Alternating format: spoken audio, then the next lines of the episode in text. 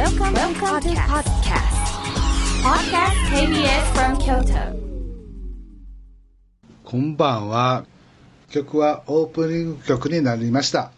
京都フィルムフェスティバルバンドで「京都踊ろう明日と歌おう」京都国際映画祭のテーマソングです。えー今日はね自己紹介する前になんとゲストは生島博さんです。でお月の私吉本の大崎と 坪田塾の坪田信孝です。生島パイセンどうぞよろしくお願いいたパイしますセンどうも、ひろしです。大崎ひろしさんと。ダブルひろしでダブルひろしダブルヒロシ。それでね、僕あの、それでねそれでね吉本のね、はいタレントさんにはい会うと、あの、生島ひろしです。大崎ひろし。私も会長、向こうも会長って言うじゃないですか。とね、吉本のタレントさんの売れっ子さんでも、一瞬顔引きつるんですよ。これで、僕は、息子たちの付き合いで大崎さんを知ってるから、はい。可愛らしいはいはいはいはい。大崎さんを知ってるから、はいはいみんななんかやっぱりこう、わーって感じなんですね。いや僕は可愛らしいですよ。ね 可愛らしいですよね。ねなんかそうですそうですね、キュートヒロシですよね。だから生島さんのご子息さた。んえ？ななんでごめん。ごめんいやいや、僕は今、キュートヒロシですよ。ね。そうキュートヒロシですよ。キューティーヒロシよ。キューティー。ね。あの生島さんのはい。ご子息さんお二人いらっしゃるんですけど、とうちのバカ息子二人が学校とかで一緒でねあ、そう。すごく仲良くしてもらっててはこれがまたあ。はい。翔くんが、うんあのニューヨークでダンサーをね勉強して次男坊、次男坊次。男坊が、ですごいもう芸術的なダンサーでへこんな芸術的なダンサーをしてて、はい。ご飯どうやって食べる？のってずっと悩んでたんですが、はい。なんとはい。ダンサー兼演出家兼通訳兼みたいなことで今はい舞台してはるんですよね、そうなんですよ。あのね、神奈川芸術劇場で人類史というね、これがあのコロナの関係であのイスラエルの有名な振り付けの女性はがい来れなくなったんですよ。はいで、舞台にこの大きなモニターを置いて、そのモニターで彼女が言うことをうちの翔くんが訳して、それをみんなに伝える。で、さらに日本の演出家からの質問をすぐ訳して伝えるという。これが注目されまして、すごっ。あの、東出君とご一緒に。あ、そうなんですそうなんですよ。多分ねそのダンサーとしてもうちの優や文の息子から聞くと、はいすごく才能があって、はい。でなおかつその演出というのはね、多分高校の時から向こうに行ってはるんで。やっぱりあのいろんなものを見ていろんな人とコラボしてるんではい。多分その日本人離れしたという言い方がいいのかどうかわからないんですけど、世界に通用する演出技法を持ってあると思うんですよ、でそれぐらいすごかったので、なかなか日本ではこう変な言い方だけど仕事がないというかねそうなんです見つけにくいというかところがところがこれですよね、今回ね。これいついつからやりはるんですか？えーっとね、10月の23日から。ああじゃあもう始まって始まってます、始まってます。神奈川芸術劇場で。で、でもね、数年前にね、ハリウッド映画のね、これインディーズ系でね、ダークという DARC、これネットフリックスで流れてるんですけど、はい。これはね、あの、準主役をやったんですよ。ええすごいじゃないですか。これまたはお顔がい。はい。かっこいいのよ。そのなんていうのかな。どその生島さんのとは全然似てないね。全然違うんですよ。奥さんも珍しく言葉を選んでらっしゃいますよいやいやもう全然似てへん。いやかっこいいね。あのなんていうのかな。再起走っててかつ嫌味じゃなくってあの男前なんよ。へえ、最高じゃないですか。でねなかなかない顔とでね、これね、あの、全米公開されるかと思ったんですよ。はいで、プロ、プロデューサーっていうのが、例のあの、えーっと、合気道ではい世界に広めた、ああ、スティーブン・セガール。セガール、はいセガールを世に送り出した人で。で、ちょっとあの、しばらく、あの、刑務所に入ってたんですよ、その人。その情報いります？あ、それいなかったですね。それで復帰第一作で、で、その椎田桔平さんとか、はい。うちの息子とか、はい。渡辺哲さんを使って、その新しいスターを作り出すってんで始めたんですけど、なかなかその公開に至らず、で結局ネットフリックスで流れてるんですが、あのーまあ見られることは見られるんですけど、ただメガヒットまでいかなくて、で翔くんちょっとここのところくすぶってたんですよ。はい。ただ長男もなかなかくすぶってたんですけど、なんかあの、仮面ライダーにこれがまた、急に、えー、ゆうきくん。ゆうきくん長男。仮面ライダーに急にどういうことですか？攻撃されたとかそういういや選ばれたんですよ。選ばれ36で。えこれがまたすごいやろ？えそれいつですか？いえ、今年から、今年？え今年から。結構あの、ライダー。福島家のご子息2人、長男、次男なんですけど、まあ、いい意味では、ちょっと下積みもあって、そうですそうです。苦労もして、そうですそのそうです。お父さんの七光というか、はいだけでははいもおかしいですね。ごめん。なさい。あだけではそうはいけへんなっていうのも、そうですよね。ね、本人も分かって、で実力でこれ認められて、この2つのスタートが来て、今年は記念今すべき年やっと年ですよねね、記念すべきすごい年ですよでもね、去年とかね、あの、さんまさんの番組にね、長男の方は出してもらって、へラップで結構さんまさんにね、あの、可愛がっていただいて、ただ、その偽物ってその瞬間で終わるじゃないですか。やっぱり自分のね、本業でちゃんと出てこなきゃいけないんで、まあ、今回はね、彼も役者辞めようと思ってた時に、まあ、仮面ライダーの話が来る。次男の方もなんかくすぶってたんですけど、まあ、ちょうど彼の才能を生かせるようなチャンスが来たんで、まあ、親としてはちょっとほっとしてますよ。まあ、くすぶるいたって、その高次元でのこう悩みやからね。うんうんまあ確かに求めてるレベルが高いからそれに対するギャップってことですよねそうそうそう。ただね、は大崎さんがバカ息子って言ってますけど、はうちの息子たちは、ゆうくんとふみくんもすごい尊敬してる。うんとにかくね、頭がいいと。でもね、僕なんかあの、ゆうくんの我が家に来て、酔っ払ってきて、ギーッとゲロ吐いて、うちのかみさんが掃除してる姿、強烈に、一度や二度じゃないんですから、ゆうくんは。あの辺はお父さんに似てるんですかね？あれはあの死んだあのお母さんにですね。だってあの朝からあのあれなんちゅうの生ビールのサーバーが台所にあって、え朝から飲んでましたから。しのぶちゃんとても好きだったんですか？そうですよ。だって結婚した時にえ堺の僕の実家に住んでたんですけど、ええ僕はまあ仕事で年末年始も外で家帰ってなかったんですけどで1月のよ3日か4日にやっと実家に帰ったんですけど結婚したその年ですよ。えはい。でそしたらおふくろがパーって飛んできて「ひろし忍さんな12月の31日昼から出て行って帰ってきたん朝帰りで1月の1日の朝やったで。帰ってきてそのままもうベロンベロンで酔っ払って寝てはるわって言ってまあ母親としてはまあ心配と告げ口みたいな嫁姑の告げ口みたいなことやったんやけどまああのそうだったですか。だからクリスチャンのはいしのぶちゃんのイメージしかなくて。ああもう悪い悪い だってあの自分どこの家の話しすごいなんかプライベートがダダ漏れですねここねそうですね。結婚するって決まった時に、はいあの東京からね弟がね、大阪の堺の実家まで来たんですよ、はいはい。挨拶をしに、ええ。でちゃんとした子やなとか、はい挨拶をってって思って、そしたら開口一番はい。よくぞまああのかっこ不良のかっこと姉をもらっていただきました。本当に感謝申し上げますみたいな。どんだけ悪かったんやみたいなそんなんでしたから。だからね、僕は、その大崎さんとお仕事ではあんまり付き合いがなかったんですよ。ただ、息子、ジュニアたちが来たりとか、はい。その、まあ、奥さん、本当うちのかみさんすごい大好きで、しのぶちゃんのことが。それで、で、時々、まあ、大崎さんで、大崎さんがいろいろとこうメディアに出るじゃないですか。はい。大変ですね、なんて話をうちとかみさん同士がしたりなんかしてたけど、で、ちょっとエピソード聞きましたよ。大変な時にそのタレントさんを夜こうかくまったりとか、いろんな話聞いて、ああ、やっぱ芸能界の大物の奥さんって大変なんだろうみたいな話を、うちのかみさん聞いてましたよ。そうそうあのそれこそあの警察に捕まってそうですよ。はい。牢屋じゃないやなんかあ留置所。留置所に入るじゃないですか、はいはいはい。でそれを、はいうちの当時嫁さんが。生まれたての湯をおんぶして、お弁当の差し入れとか持っていくそしたらその警察の人たちが、まあ奥さんやと思って「どうぞどうぞ」って言って「いや私あの違うんですけど」みたいなんでそんなことをずっとやってたから。えそんなケアまでされるもんなんですか？いや本当ですよ。吉本興業すごいですね。差し入れ差し入れ。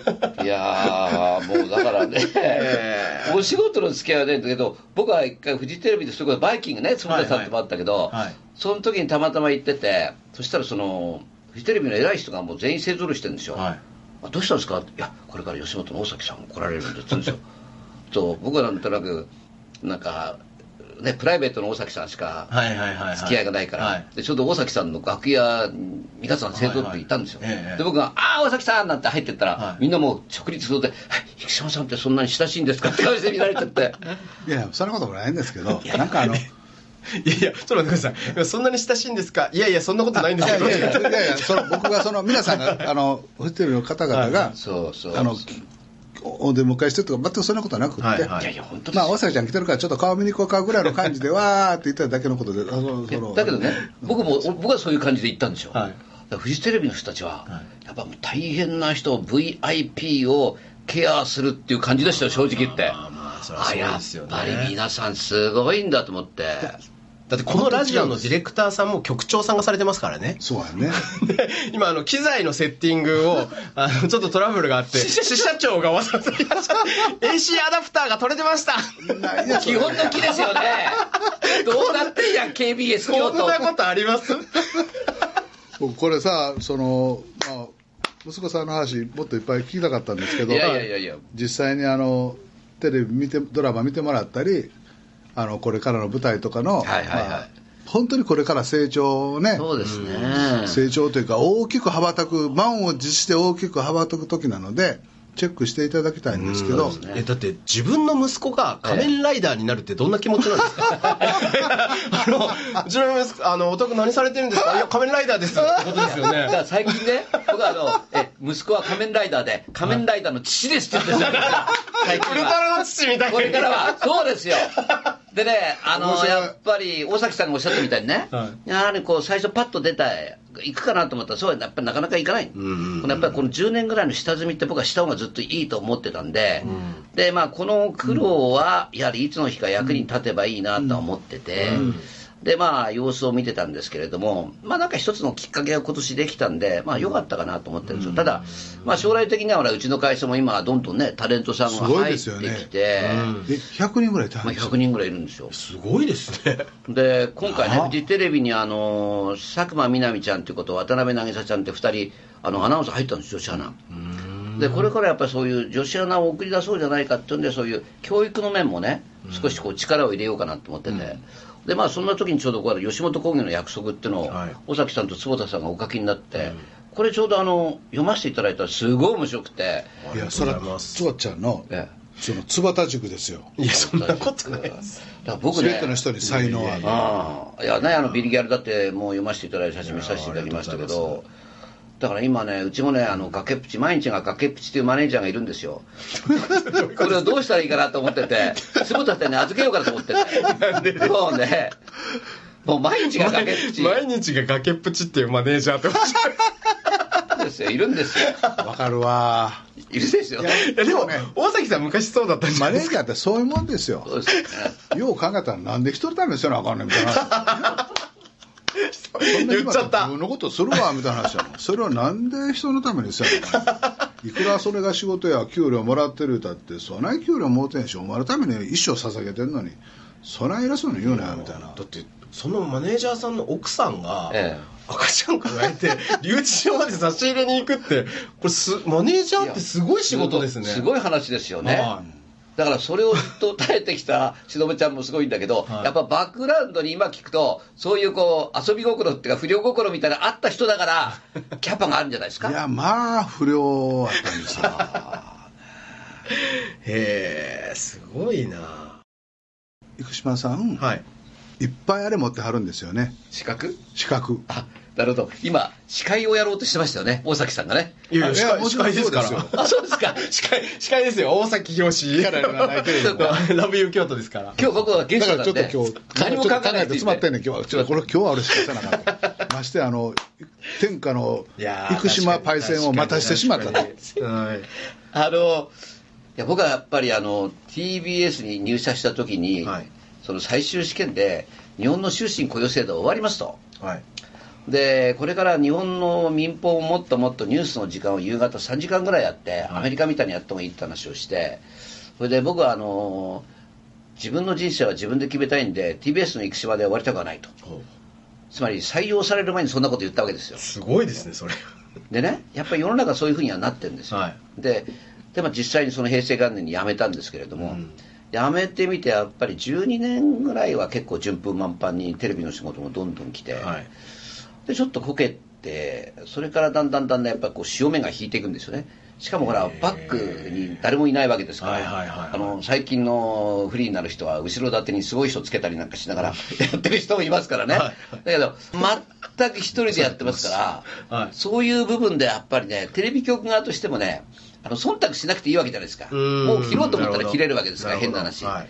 だからそういう時にねやっぱり潮目が変わってきてだんだんだんだんテレビの仕事がなくなっていくわけですよ、うんうんと収入がどんどんどんどん減っていくわけですよ、はい。あどうしたらいいのかなと思った中で、でまあ昔のそのラジオの戦友がね、はい。もうカンカンガクガクやったやつなんですよ、はい。こんなんじゃダメだなんだかんだって言いながら。でもそのガンガン揉めてやったやつが最後はやっぱ手を差し伸べてくれてやらないかって番組つきたんですよ、はい。でまあ今も続いてますけど月金のあの朝の5時から6時半までやってるんですよもう帯ですか？22年ぐらい5800回以上やってますけど。すごい。それでその番組が結局朝誰が聞いてんだろうと思ったんだけど。僕それ電話で出演させていただいたことあります？そうです。一回出てますよね、はい。はい。そうそうそう。だからねそれはね結構今ねあの随分朝の、うんいい感じでリスナーが500万人ぐらいいるとは言われてるんですけど、まあ、その時にねやっぱりねまあといってもテレビに比べればラジオはギャラも安いじゃないですかでねその時資格を取ったらどうですか？ってはい時間ある時にってんで,、でファイナンシャルプランナーから取ってであと、まあ、介護の問題もあってね介護の勉強もしたりとかして、はい。だそれがまあ時代のニーズにあってそれが生きて今度講演につながっていくわけですよ。年間最高やった時は170回やりました講演朝のベルトのラジオやってそれからもう講演年間170回。1回100万として。さすが計算しますねまだあるでしょ？まだあるでしょ、まあたくさんありますね。あとだから防災士資格とか。あ防災士の資格も。これ、まあ、3.11で僕あの本当に、えーご出身がね。ね気仙沼でうちの妹夫婦はあのその津波に持ってかれちゃったんですよ。あそうなんですそうなんですよ。だからでまあそれこそ京都の京都大学の藤井聡先生と、は日本はこれからやっぱもう一回ねその日本全体を作り直さなきゃいけないという列島強靭化論、はい。これに感銘して、うん。で藤井先生と一緒にその防災、まあ、資格を取ったりとかえ日本を強くするためにはこれが必要あれが必要なんていうのも講演やり始めたりとかして。だからやっぱりこう自分の必要だなと思うことと資格が一致することによってによって俺資格がないとうん。認めないじゃないですか、はい。まあ、それでだんだんだんだんやはりこの広がってってあの、まあ、講演はずっと、まあ、コロナまでは結構順調にあったんですけれどもね。ただまあその間にタレントさんも増えてきたんで今度はタレントさんをどうやったら売り出せるかっていうことになったんで吉本さんの本とかたくさん読むようになってきたわけですよ。何を言ってるんですか？えじゃあ芸能事務所の社長さんってことですかね？そうですね。そっちもやってるんですよね。ただまあ規模は違いますけどやっぱりそれこそ本当にビリギャルと同じでどうこの子をどう育てたらいいんだろうとかね。そういうことも今最近すごく考えながらあの話のつなげ方が本当に天才的にうまいですよね。そんなことない。あの全員に振って。ラジオなさって何何年ですか223年ですね、うん、基本的には台本ないですからね、あん。そうですよね。新聞をその場でバババババってやりながらとかでもやっぱそれがやっぱりアドリブ力がつきますよね、ーうんうん、会社できて何年でしたっけあの平成元年の4月1日、消費税3%導入とともに会社を作りまして覚えやすいんですよ。だからだからもう3倍以上になりましたからね消費税は。その形容詞をつけれるところもやっぱさすが ね。ね。消費税3%ってそこに僕つけれないですもんね。勉強になるわ。それであのパーティーなさってねそうです去年そうです。はい。さあの30周年パーティーをやって。あそうですか。でなんとあの当時の菅官房長官。はい現菅総理がはいは来られたんですそうよねなんですよ。あのねあの時はね、まあ、ちょっと30周年去年一昨年になりますかね。ね。うん。その時にねまああの急にね今うちの新社長になったのは38の飯尾君というのがいるんですよ北海道からやってきたのが、はいでこれがね「いややりましょうよ」ってなんかね2ヶ月前ぐらいにやっぱり言い出して「はい。えーこれ今からで大丈夫か?」って言うんで「まあやっちゃえやっちゃえ」なんつって。であの仁王谷でやったんですけど 結構急だったんですが、まあ、1000人以上集まってくださって。ええでその時にねまあどうせだから菅さん呼ぼうって言うんで菅さんはねあの僕は法政に2年行ったんですよ、はい。でそれからまあアメリカ行ったんですけどその法政時代の空手の隣り合わせの向こうは五十流僕はあの小東海流っていうので。ええで覚えてたんですよあのギョロ目を。はいはい。なんかインパクトあるやつあるないるなと思ってそれは菅さんだったんですよ。で後々僕の後輩が福田武雄さんの政治家の秘書になって。はい。これで生島先輩生島パイセンとやら生島先輩 あの五条にいた菅っていうのが今お好みさんの秘書やってるから会いませんかって言うんでそこで会ったんですよ。お好みさんの師匠やってる時代に。そうなんですよ。市会議員になる前のその頃はどんな感じですか？その菅さんは。確かに将来のねうん。内閣いやあの頃総総理になると思わないですよね、でも一生懸命動きが早かったですねやはり。これはいいと思ったことに関してはすぐこの人とこの人とこの人をつなぐとかっていうのをすぐこう段取り力があるんですね結局ね。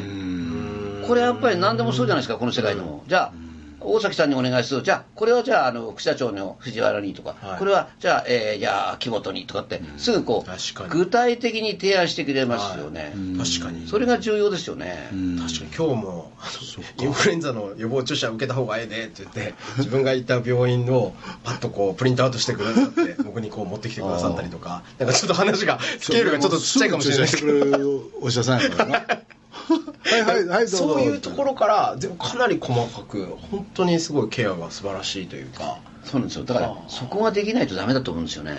で大崎さんなんかこれはいいなと思ったらまあ変な話ですけど坪田さんと出会ったのは2017年11月29日いい肉の日にあって その日になんかもうなんかうちに来ませんかって言われたんでしょ、はいそうですそうですそうです。もうなんかえ読んだやつは全部記憶されてるんですか？まあ結構ポイントは取っちゃう覚えちゃうんですよでもう何よりも、はい。僕はあの共通項は、はい。あのー昔子供の頃はい。赤名症だったんでしょ、はいはいはいそうなんです。僕もね赤名症で乗り越えたいと思ってアメリカ行ったんですよ。へ絶対嘘やそんな赤名症だって人前でお酒飲んでかなんかで。違うんですよ。人からご本人は赤名症ちゃうちゃうちゃうちゃう。いやもうそんなに喋ったらなんやったらもう寝言も朝までずっと喋ってるやんみたいな本当にね女の子の前でね好きな子の前に行くとね、はい。真っ赤になっちゃうんですよ一人で。信じられへん。んちなみに今はどうですか？今は全然違うんですけどであともう一つ、はいあの本読んで、はい大崎さんと共通項を見つけたのは、年は違うんですけど、まあ、いろいろとあのジュニアに問題があってですね、それをこうやっぱり思い切ってガッとするというね、それは僕はアメリカ行く前に行ってよかったなと。ほんで、大崎さんもやっぱり、だから日本のね、中高年でね、やっぱりちゃんとね、きちっとね、あのー手術をされた方がいいと思う。何の話ですか？ね そうです。違いますよね全然違います。僕はね、はい。はい。どう違うんですか？まあ、そんな話をしたらあれなんですけど、はい。はい。まあ、端的に言いますとですね、はい。端的に言うと。奥さんが亡くなって、はい。最初に何をしたかって言ったら火星包茎の手術をしたんですよね。これでも重要なことなんですよね。これあの生島さん。えっと幅 ピクリピクリとも笑わず 全部受け入れてその通りっていう感じが。あのちょっとあのすみません。視聴者一視聴者としてちょっといまいち理解ができないんですけど。あのね、やはり日本からドクターに聞いたんですよ、はい。お医者さんに。はい。で、日本人はやっぱかぶってるとね、こうバッチリんだそうですよ、まあ分かりやすく言うと。はいはい。でこう金結構雑菌とかがかぶってるとついてるから、はい。しっかりきちっと向けなきゃいけないんだけど、はい。なかなか向けきれてない人がいるからあの女性に対しても迷惑をかけるってことをね、はい。泌尿器科の先生に僕聞いたことあるんですよ。へえだからねもう50歳からでも60歳からでもね、はい。火星包茎手術はした方がいいんですよ。そう。気がついた時が最短の時やからね。本当に言っといた方がいいですよ。違うねんって。これはその奥さんが亡くなった時に、はい。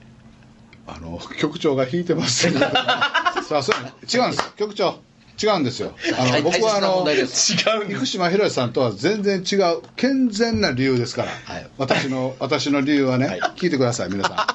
視聴者の皆さん聞いてください。夜中にすいません。いやまあ深夜だからできるやつですね。あの違うねあのね奥さん亡くなってまさか変な話だけどまさか奥さんが先に死ぬとは思ってなかったから。女性の方がだって寿命も長いわけだし、はいはいはいはい。僕が「えーってなった時も、はい。奥さんが横について、うんまあ、体を拭いてくれたり看護師さんと一緒にやってくれるって当然そう思ってたのに、うんうんうん。そうじゃなくなって、うん。あれと。はい。一人でなった時に、あの看護師さんにうん。体を拭いてもらわなあかんと。はい。そその時に その毛がこう巻き込んでこうなってると 若い看護師さんなんかはそれをうまくこう処理を痛い痛い痛いっていうのが男ちょっと毛が巻き込んで痛かったりするんやけど それはさすがの若い看護師さんも分からんやろと。いや看護師さんそれは実はちょっとこう巻き込んで痛いのでうまいことこう向いてこうしてくれっていうのをもう認知症の俺は言われへんなるんで で今のうちにちゃんとしとかんとあの天外孤独に息子二人もそんなもうやってくれるわけないしね。あーなるほど。結婚したらもう嫁さんのもんやからさ、はいそれは別に俺の誕生日や父の日やってなんかもらったこともないもん。で、まあ、別に欲しとも思えへんけど。でこれ天外孤独になりそうな私にはい。唯一できる今からできることは エチケットみたいな。手術やと。そうそうエチケットですよエチケット。でまたこれ会社の近くのとこ行ったんよ。で、まあ、この話は長いんやけど。ではいそこでやってうん聞きたいな最後まで。あのもちろん大崎宏っていうでもちろんお医者さんやからちゃんと住所書いてやるんやけど、はいはいはい。まあ、まさか吉本のとは思ってはれへんかった、まあまあまあそりゃそうですね。で無事手術終わ、あはい。すぐに終わりました、はいはい。で1か月後かなんかにあの定期検診やない術後のなんか、はいってはいはいはい。言って行き行きました。そしたら大崎さんとこもお仕事いろいろ大変ですよね。はい。こいつ後でネットで調べたえっとあのもしよければあの芸人さんとか紹介していただければこいつ調べとるなと。その患者のプライバシーを何を見とんねんと。それもお前普通のあれやないと法系のことでお前ってあって。まあそんなこともあって。はい。ということは、はい。これひょっとしたら、はい。えっと他に知ってる人もおると。うちの社員とか、うん。業界の人が見てはるかも分からへんと、うん。でうちの社員たちがはい。あのトラブルあってわーって揉めてる時に、はい。い、や言ったってお前そんな偉そうに言ったってお前とこの社長火星保険手術してるやんけって思われたらこれはかわいそうやと。かと言ってベラベラ喋るわけできへんと新聞広告で私こんなんしました。って悩んで悩んで、はい。さりげなくはい。秘書室ではい「俺この間ちょっと稼ぐわけしたな」ってちょっと言ったり、はいはい。あのプロジェクト会議で30人ぐらいシャワーの時に、はい。なんかの間に「いやもう火星保険手術してなよかったわ」とかチラチラっと言って、俺は言いたと。とはいはいはい。広報ね。みんなにちゃんと言いましたよと、はい。だから君たちよそから聞いてもはい。えっとは言わずに、はい。はいはい知ってます、はい。何が悪いねん。何が恥ずかしいねんと。普通のリアクションを取りなさい、はいはい。ああ知ってますよ、はいはいそれはそうとこの番組どうしましょうとちゃんとやれよと。はい。思ってまあまあ箸って言うからまあそんな話やななんでこんな話を俺はせなあかん ねんさすがにここまで持ってくのは。ゲストでいや、でもね、本当にね、今ね、もう一つね、大崎さんね、あの、まあ、芸能界の先輩でもいるんですけど、その将来介護されるときにね、はい。やっぱりその、まあ、女性なんかは最近こう、無毛にするっていうのがああまあまあまあ。流行ってる海外とかそうですもんね。まあ清潔ですしね。清潔ですし、でね、やっぱりね、高齢者の男性もやるべきだっていううん。話が出てきてて、で今やりませんかって言われてて、はい。ちょっと試してくさっき試してください生島パイセンさっき試してくださいよ。もううちのかみさんには言わないで、えーや ってややろうと思ってるんですけど、あやろうと思ってるんですね。でうちのやっぱりちょっとはい。マネージャーの一人とはい。二人で一緒に行こうかと。へえマネージャーもええ迷惑じゃないですか。マネージャーさんが。お前の分金出すから。って言うんですけどあれなんかあれでしょ？なんかレーザー塗ってベリーって取るんでしょ？あそれじゃなくておいわゆるそのレーザーなのかどうかわかんないんですけどでもねあともう一つ分かったのは白髪だとそれが反応しないって話も出てきたわけですよ。へえら。ね？白髪混じりですからね。そうですよ。あそうなんですそかう。いやあ粉なたまだ若いからだけどだんだんね白髪も出てくるんですよ。そうなんですか？あもうだいぶなんか向こうの人みんな最初に白髪を見つけた時は、はい。そうです。ショックでしたなんねか情けないよ。そうですよ。あ寂しいよ で最初やからこう1本2本やから抜いたりするんやけど、ーはい。だんだんもうそれもねなんか虚しい抵抗になってきて いや俺はもうこんなんやと。はい。お前ら見とけと。年いったら皆こうなるんや明日は我が身やと。ちょっと廊下でちょっとつまずいてパッとこけてもお前ら見とけと、はい。もう逆ギレやな。年いくということはこういうことなんや。はいはいはい部下よ後輩よ見とけ。っはい。てもう居直られるしかしょうがないですよね。ああ大崎さんは銭湯に行くのが好きなんでしょ？好きなんですよ。ねもうい毎日行かないとえ。ね気が済まないんです。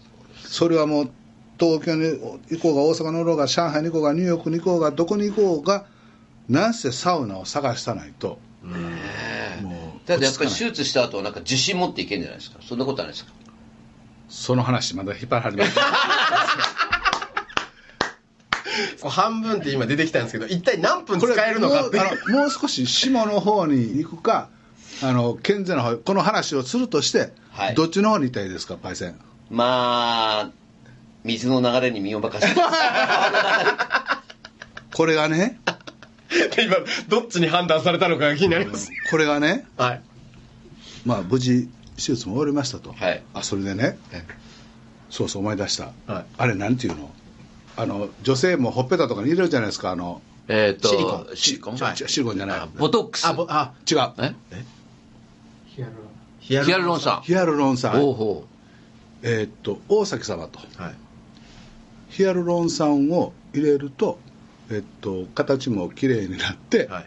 あのいいと思いますと。うだから僕の若い頃ははい。な二十歳の頃はだ10 19ぐらいかな、その時はそういうのないんですよ。最近はなんかヒアルロン酸を入れて大きくするとか形を良くするとかってのが出てるんですよね。要するにその術後のバシャンって切ったところの、はい。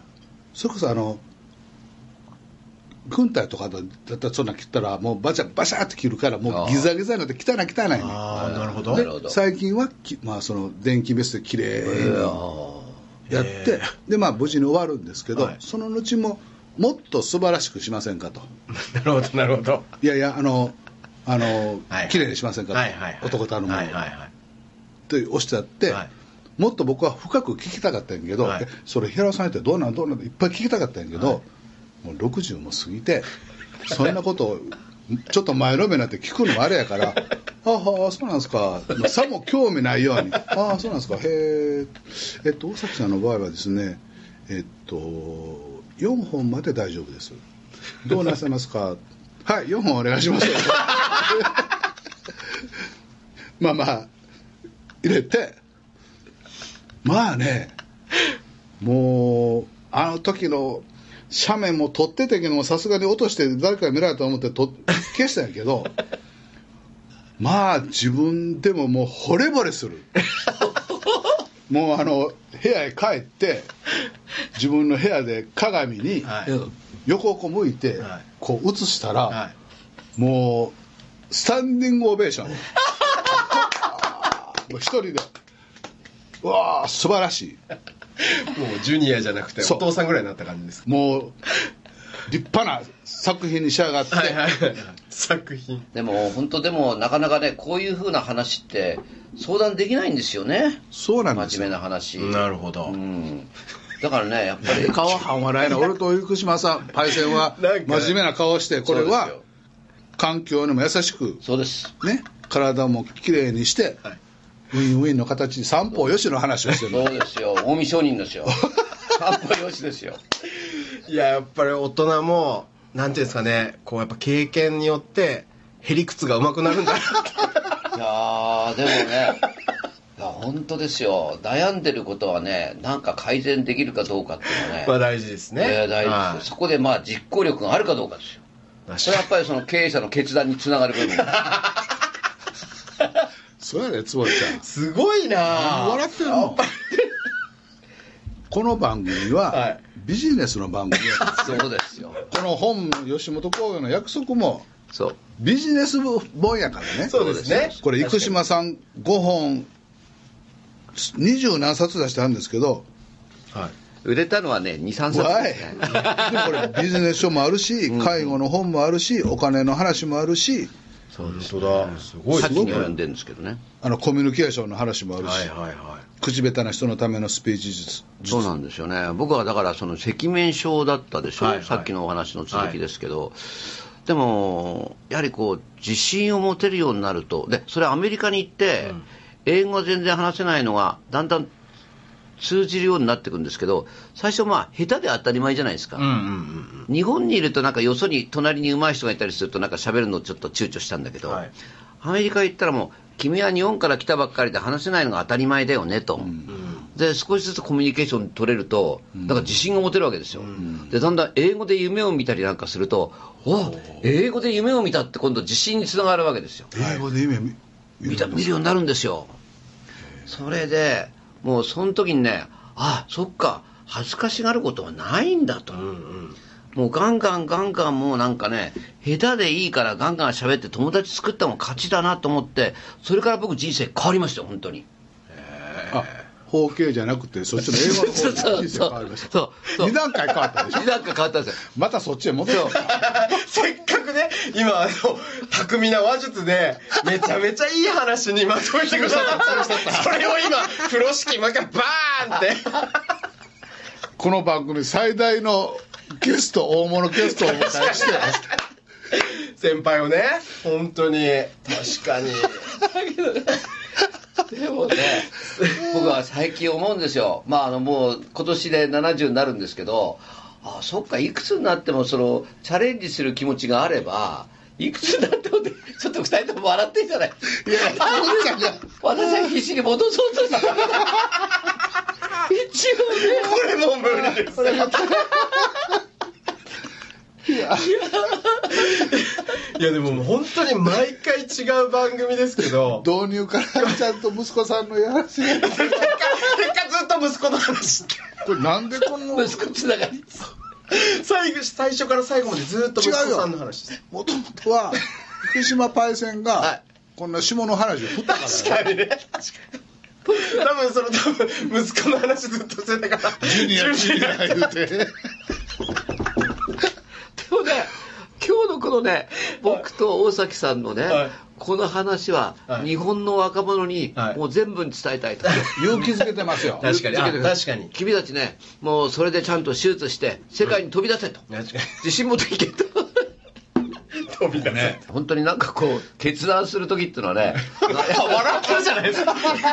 これ百戦錬磨の生島さんがまとめようとしてる時にもう自分で喋りながら吹いてるじゃないですか。みんな涙が笑ってるじゃないですか今日男の決断よつばちゃん。これが大人の決断よ。俺は行くって決めたんだ。いやじゃあそれはねそこはね本当に若い子はいっぱい悩んでると思うねんそうですそうですです。でもそれはほん9割そうだって言いますもんね。そうですよ、僕はねそのそまだこの話やけどザ・ボンチって、はい。まあはいはいコンビのはい。マサト君、はい。マー君がね41歳か2歳の時に放棄手術やったんですよ。でそれを楽屋で言ってて、はいはいはい。で僕はまあ彼よりも2つ下やから、はい。40過ぎてそんなんするんやと。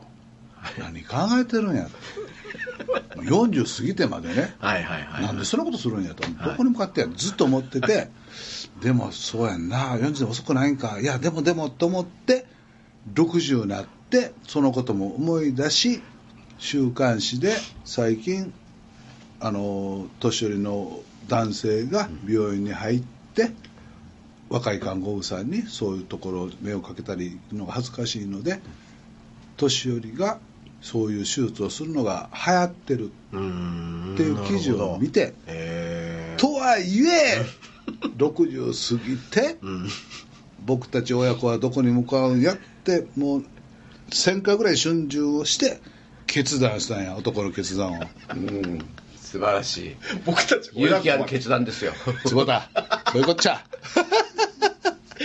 いやいやでも確かにそれは本当に勇気がねなんかな？必要だったと思いますはい。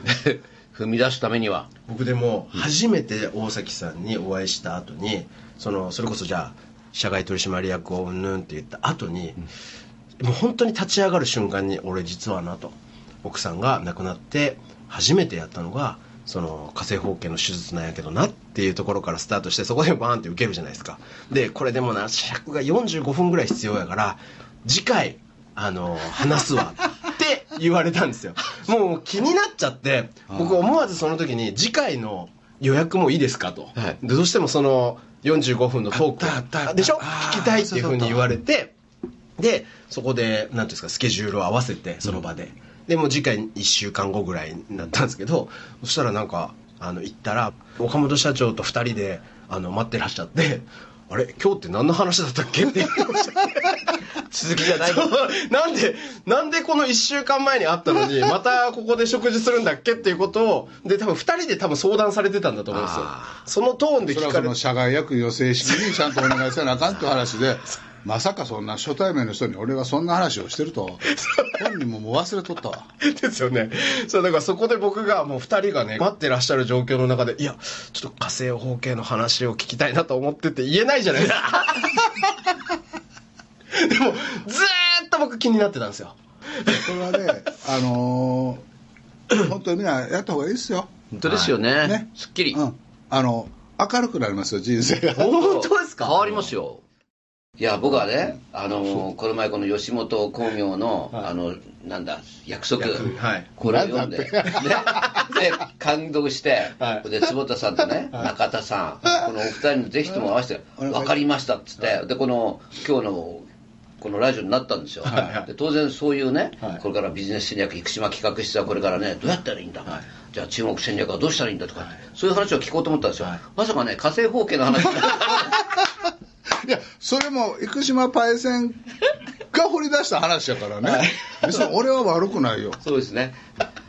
でもね、やっぱりこの男の付き合いってね、まあ僕なんかも社会人になって一回会っただけですごい仲良くなる人もいるんですよ。はいはいはいはいでねはい、結局やっぱりこの長い付き合いができるかどうかは、その自分の恥をさらせるかということと、うんあと秘密を守れるか、この二つが僕は大きいと思うんですよ。なるほど。うん。だからそれができると長い付き合いできるし、それがまあ信頼関係にもつながるし、うんその付き合い距離がこの、まあ今みたいな話をするとぐーっと近くなるわけですよ。本当そうですね。と腹割って何でも話せるみたいなね。はいはいはいはいはいうんなるほど。これは国際関係でも大きいんじゃないですかね。だって、今それとね、もう中国だ、海外だ、もういろいろと大崎さんの頭の中でいろんなことを動めてるわけでしょ？すいません、今、今は動めてなかったですね。まあ僕らなんか例えばいろいろとトラブルがあるとするでしょ、なんか。とやっぱりそう考えてると眠れなくなるような条件もあるんだけど、もう総理まで行っちゃうとそれこそその問題のレベルがもっとすごいじゃないですか、で眠れないとかなんかってことはないんですかね。あるでしょうね。でもそれって冷静に考えてみたらお二人もそうですもんね。だってどう考えても国民みんなご存知なわけじゃないですかいや僕なんかはその雇われのサラリーマンでお二人は起業家だからそれはあのトップと言っても全然違いますよ。でもみんな知ってますから,、だからその視線感じたりとかそういうのって冷静に考えてみたらだってもう普段のプライベートの、ね、行動を全部見られてるような感覚あるんじゃないですか。手術やった大崎やった今後はね。今後はね。そう。もう今日か明日からというか今日からという明日からやもう京都駅のあのー八丈口着いて、はい。ああれ吉本さん大崎さん。したな。よかったな。だってこここれこのラジオはやっぱり業界視聴率が異常に高聴取率が異常に高いので今後テレビ局とか行ったらみんな大崎さん見てプッて笑ったらちょっと面白いでもね意外とね、はい。大崎さん聞いたよと。はい実は俺もそうなんやけどやっぱりいいかって絶対見なきゃ僕ね何人かねなんか知ってる人がいてて、はいはいはい。実は僕もそうなんやと。あでそうなんですあのどうどうってみんな聞きはる。そう。笑いそれこそあのちょっと真面目に。どうどうだった？どうだった？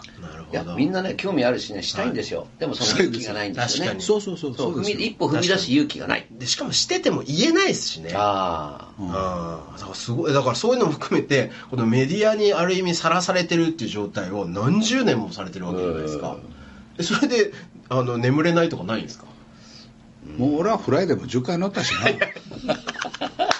噂の真相6回乗ってるしな。そんなさらにも俺さすがにフライデーも俺が包茎手術したことは知らんやろ 次のフライデー乗るかもわからないまあ、とりあえずなんかネットニュースになったかもしれないですけどダブルヒロシ。仮性包茎ペンでも変えよ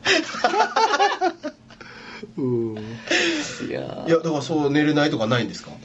まあそうですね、まあいろいろと僕の場合はあのいろんなことが新しく新規プロジェクトとかやろうとすると、はい。それでこう興奮しちゃうっていうか、はいはいはい。あこうなったらどうなんだこうなったらどうなんだそういうワクワク感から興奮しちゃって眠れないっていう時は今でもありますよ。それはありますね。ねもうあの僕はあの大体寝れる方なんですけど若い頃に大阪で作ってた番組がいくらあれしても視聴率が上がらなくって、うんもうダメでダメでずっとダメで2クールぐらい。でまあそれは僕のせいなんですけどプロデューサーとしての。全スタッフ集めて2時間半3時間弱はい。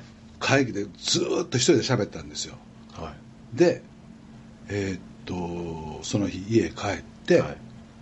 寝たんですけど、隣にいてたお姉ちゃんが次の朝「大崎君昨日2時間ずーっと喋ってたよ」へで延々会議で喋ったことを、はもう一度寝言でずーっと喋ってた。